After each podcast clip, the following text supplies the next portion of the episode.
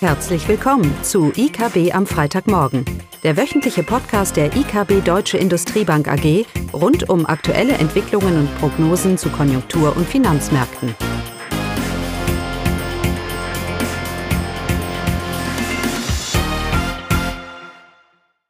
Willkommen zum IKB am Freitagmorgen mit Eugenie Wiebe und Klaus Bauknecht. Ja, heute berichten wir über folgende Themen. Äh, wir geben die Einschätzung zum gesamten Konjunkturbild ab und wir gehen auf die EZB-Sitzung ein. Danach gibt es ein Konjunkturupdate zu China und anschließend auch ein Konjunkturupdate zu den USA. Dann fangen wir mit dem gesamten Konjunkturbild ab. Ja, die letzten zwölf Monate waren dadurch geprägt, dass Prognosen über das Wachstum ständig nach unten genommen worden sind. Und die Zahlen wurden auch dementsprechend schlechter. Eine generelle Negativität hat sich aufgebaut. Man sah es auf den, oder man sieht es auf den Zinsmärkten. Man hat es auf den Aktienmärkten gesehen. Ähm, eine anhaltende negative Stimmung. Verschiedene Gründe dafür. Die Unsicherheit über die Konjunktur war doch relativ hoch. Und ähm, wenn man so das Gesamtbild jetzt mal anschaut, äh, glaube ich, dass sich dieses Bild langsam dreht, dass sich das, äh, dass wir eine Stabilisierung in der Konjunkturerwartung und im, in der Stimmung und auch in den harten Zahlen mehr und mehr sehen. Ähm, das beruht darauf, dass wir jetzt noch mehr und mehr Frühindikatoren bekommen und Eugenie aber darauf noch gleich noch eingehen, die doch eine gewisse Perspektive äh, äh, geben, was den aktuellen Konjunkturstand angeht, dass es eben nicht alles so schlecht ist, vielleicht erste Anzeichen sogar einer Erholung.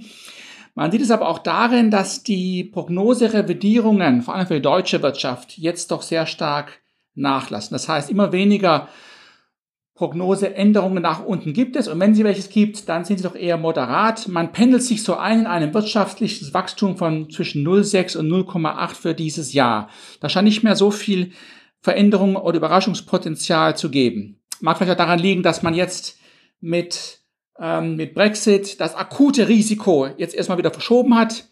Und auch mit China scheint sich ja etwas zu tun im Handelsschreiben in den USA. Auch dazu vielleicht noch ein bisschen mehr später.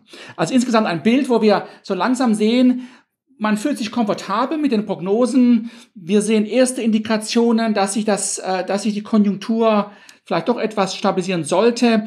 Man fasst wieder etwas Stimmung. Man wird wieder etwas Risiko bereiter, Risiko zu nehmen. Und insgesamt ähm, denken wir, bestätigt das die Sichtweise, dass wir doch an einem Wendepunkt im Konjunkturzyklus hier jetzt auch, auch stehen. Ähm, und sicherlich zeigen das uns auch die Märkte, zumindest mal die Aktienmärkte. Seit Anfang des Jahres sehen wir den DAX eigentlich in einem relativen Aufschwung und vor allem auch die letzte Zeit. Also man findet wieder Vertrauen, dass diese realwirtschaftliche Rückgang, diese Abkühlung, die wir gesehen haben, sich eben nicht in eine Krise, Chaos äh, mündet, wie das ja oftmals prophezeit wurde, ähm, sondern eher doch in eine kurzfristige Konjunktureintrübung, die jetzt wieder sich etwas zu festigen scheint, zumindest mal die, die Erholung. Ähm, die Zinsmärkte scheinen allerdings eine, weiterhin eine andere Meinung dazu zu haben. Wir haben jetzt zehn Jahre Bundrenditen bei um die Null, sogar leicht negativ. Wir haben zehn Jahre Zins in den USA bei 2,4 Prozent. Aber natürlich diese Zinsmärkte, die Zinsmärkte sind sehr stark getrieben von den Notenbanken, sind am Tropf der Notenbanken. Und das gilt für die USA wie auch für die für die EZB. In den USA hat die Fed gesagt, dass sie jetzt doch wieder mehr auf Inflation sich fokussieren wird und weniger auf eine Normalisierung. Das heißt, wenn es keine Inflation gibt, gibt es auch keinen Grund, Zinsen weiter anzuheben, auch wenn sie grundsätzlich niedrig weit sind, was immer niedrige Zinsen jetzt bedeuten. Ähm, und in Europa die EZB, obwohl sie ja nichts äh, geändert hat in ihrer geldpolitischen Ausrichtung in dem Treffen diese Woche, äh, hat sie das Momentum der Erwartungen doch hochgehalten. Also Draghi hält die Märkte bei Laune, dass da vielleicht noch etwas kommen könnte, was Großes, wenn es notwendig wäre. Und hier wird vor allem darum spekuliert, ob es denn einen gestaffelter Einlagenzins geben wird, was eben der EZB erlauben könnte, die, die negativen Zinsen für noch länger und vor allem noch niedriger äh, zu, zu halten. Da hat sich die EZB überhaupt nicht dazu geäußert, aber allein schon die Tatsache, dass es ein Thema bei der EZB ist, über das man sich Gedanken machen möchte, das reicht im aktuellen Umfeld schon aus, dass die Märkte hier weiter ähm, große Dinge erwarten. Die Meinungen teilen wir nicht ganz, dadurch, dass wir eigentlich eine Stabilisierung in der globalen und vor allem auch in der europäischen und deutschen Konjunktur sehen, ähm, gehen wir eher davon aus, dass die EZB ihren aktuelle geldpolitische Ausrichtung äh, beibehält, wenn auch weit über 2020 vielleicht sogar hinaus, aber dass da nicht unbedingt noch weitere Maßnahmen kommen. Ich glaube auch die EZB hofft darauf, dass mit den nächsten Prognosen, die im Juni kommen, sie der Handlungsdruck, der hier vielleicht existiert hat, doch etwas nachlassen, etwas nachlassen wird. Und sicherlich werden die Prognosen im Juni von der EZB bei weitem nicht mehr so negativ sein, die Revidierungen, wie sie, wie sie im März vorgenommen waren. Es gibt überhaupt keinen Grund dafür. Im Gegenteil, wir sehen hier eher das Potenzial eines ausgeglichenen Risikoprofils, was das Wachstum dieses Jahr hier angeht. Entscheidend in all dem bleibt natürlich China. Wir erinnern uns an 2015, da war es China, die damals die Konjunktur, den Konjunkturabschwung eingeleitet hat ähm, und ihn auch wieder herausgeholt hat durch gewisse Ankündigungen und Konjunkturprogramme. Und so bleibt China ganz entscheidend, natürlich auch anhand ihrer Größe, für den weltwirtschaftlichen Ausblick und natürlich auch vor allem für den europäischen und deutschen Ausblick. Denn die Eurozone wie auch Deutschland, sind vor allem die Exporte, die an der zweiten Jahreshälfte vom letzten Jahr gelitten haben und die auch sehr enttäuscht haben. Also sehr viel wird daran abhängig sein, dass dieses Konjunkturbild sich in China so stabilisiert bzw. erholt, wie wir das erwarten. Und Eugenia, ich weiß nicht, ob wir das auch schon sehen. Naja, ähm, die konjunkturelle Daten äh, aus China im ersten Quartal geben bis jetzt ein gemischtes Bild ab. Also wenn wir uns zum Beispiel die Zahlen für die Industrieproduktion im Februar anschauen, ähm, da sehen wir zwar, dass die Industrieproduktion gewachsen ist, aber das Wachstum war so langsam wie in den letzten 17 Jahren nicht mehr. Ähm, auch die Arbeitslosenquote war eher enttäuschend, die ist von 4,9 auf 5,3 äh, Prozent angestiegen. Auf der anderen Seite aber sehen wir äh, die Anzeichen der konjunkturellen Erholung, wenn wir uns die aktuellen PMI-Daten an, ähm, anschauen, sowohl die offiziellen PMI als auch Kaixing-Index. Der Kaixing-Index für kleine und mittlere Unternehmen befindet sich ab März wieder, wieder über die wichtige Expansionsmarke von 50 Punkten. Der Gesamtwert liegt jetzt bei 50,8 Punkten und somit signalisiert das auch äh, Wachstum der Produktion. Auch der offizielle PMI-Index für das verarbeitende Gewerbe steigt auf 50,5 Punkten. Also so sind äh, die Sorgen für einen Rückgang der Konjunkturdynamik erstmal beruhigt. Ähm, die chinesische Regierung versucht natürlich mit ähm, verschiedenen Stimulierungsmaßnahmen äh, die Konjunkturdynamik aufrechtzuerhalten, unter anderem auch mit der Senkung der Mehrwertsteuer, was wir auch schon erwähnt haben. Ähm, Im verarbeitenden Gewerbe äh, sind jetzt die äh, Steuern von 16 auf 13 Prozent äh, gesunken. Diese Änderung ähm, ist jetzt bereits im April in Kraft getreten. Ähm, der Premierminister ähm, hat äh, in China hat ein Wachstumsziel für dieses Jahr von 6 bis 6,5 Prozent äh, festgelegt. Ja, ähm, China ist auch sehr bemüht, äh, den Handelskonflikt äh, mit den USA beizulegen, ähm, weil das ja eine Belastung für die ähm, chinesische Konjunktur äh, darstellt. Am Freitag werden die Außenhandelszahlen veröffentlicht und die können auch jetzt ähm, Hinweise darauf geben, ob der Handelskonflikt äh, Spuren im Wachstum hinterlassen hat. Aber man sieht, ähm, dass da von beiden Parteien, sowohl von den USA, auch von China, versöhnlichere Töne kommen und es ist es zeichnet sich ein mögliches Handelsabkommen bereits in diesem Monat ab. Aber äh, man muss da immer vorsichtig sein. Also der Konflikt ist noch nicht ausgestanden ähm, mit den USA. Wir hoffen aber, ähm, dass wir in diesem Monat äh, mehr erfahren.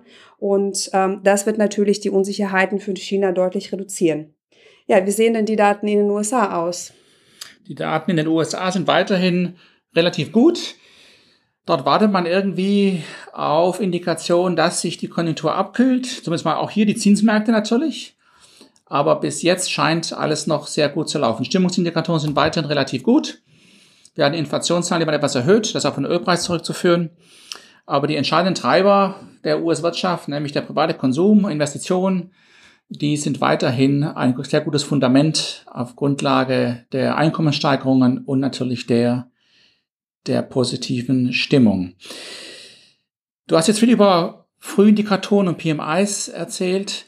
Ähm, ich denke, wir, es ist im Moment ein sehr schwieriges Umfeld, weil die realwirtschaftlichen Daten, die wir sehen werden, das sind ja erstmal Nachzügler, Industrieproduktion und BIP-Wachstum. Und die werden natürlich nicht berauschend sein. Wir kommen ja aus dieser Phase heraus, wo die Zahlen eher, wo die Lage sich eher verschlechtert hat. Ähm, gleichzeitig haben wir eben jetzt diese Frühindikatoren Sentiment, der sagt, aber es stabilisiert sich doch, wir sehen eine gewisse Bodenbildung und es ist einfach wichtig jetzt in dieser Phase, dass wir die Lagging-Indikatoren, die Nachzügler wie Industrieproduktion nicht als eine Indikation nehmen von dem, was noch kommt. Ähm, und wir werden eben jetzt diese Gegenbewegungen sehen. Ähm, und es wird noch einige Monate dauern, wobei wir natürlich für Deutschland hier äh, durchaus erwarten, dass die Industrieproduktion deutlich sogar zulegen könnte, mit gewissen Sondereffekten, die da sind. Aber es ist im Moment ein sehr schwieriges Umfeld, um hier eine eindeutig breit gestreute, klare Indikation zu geben, dass die Konjunkturerholung da ist. Aber das ist ja der erste Schritt hin zu dieser konjunkturellen, zu einer konjunkturellen Wende. Naja, USA noch mal ganz kurz. Die Arbeitslosenquote liegt bei 3,8 Prozent. Ähm, da könnte man sich Sorgen über Inflation machen. Die FED sieht das anders. Die sagt, dass äh, die Arbeitslosenquote durchaus noch niedriger fallen könnte, bevor sie die Inflation hier wirklich ähm, sich aufbaut. Wir erwarten eine Inflationsprognose oder wir haben äh, für die äh, USA von um die zwei Prozent für dieses und nächstes Jahr. Ähm, und für Deutschland sind wir jetzt bei nur 0,8 Prozent für dieses, äh, für dieses Jahr, was die Inflation angeht. Die EZB wird es weiterhin sehr schwer haben, hier auch mittelfristig ihre, ihre, ihr Inflationsziel zu, ähm, zu erreichen. Von daher bleiben wir bei unserer Einschätzung, dass auch wenn die Zinsen im Moment unserer Einschätzung nach etwas übertreiben, wir weiterhin eine sehr flache Zinskurve haben werden durch das lange Ende und trotz der negativen niedrigen Zinsen.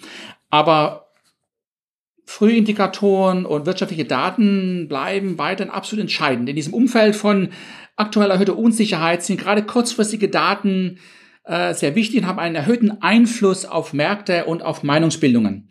Und von daher ist es vielleicht äh, mit besonderem Interesse mal zu schauen, was nächste Woche Eugenia hier ansteht und die Märkte beschäftigen könnte. Ja, ähm, für die nächste Woche stehen zum einen äh, die ZDW-Umfragen für Deutschland an. Äh, für die Eurozone kommen die Zahlen für Bauproduktion, auch finale Inflationszahlen für März werden veröffentlicht. Äh, für die USA erwarten wir Zahlen zu Bautätigkeiten, zur Handelsbilanz und auch der Industrieproduktion. Und äh, was ähm, auch interessant sein wird aus der Rest der Welt, äh, sind die BIP-Zahlen, Wachstumszahlen für China für das erste Quartal ähm, auch Industrieproduktion und Einzelhandelsumsatz. So viel dazu.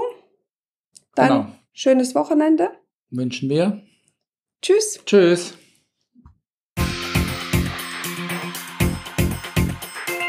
Das war das wöchentliche IKB am Freitagmorgen. Sie wollen immer über neue Ausgaben informiert bleiben? Dann direkt den Podcast abonnieren oder besuchen Sie uns unter www.ikb-blog.de/podcast.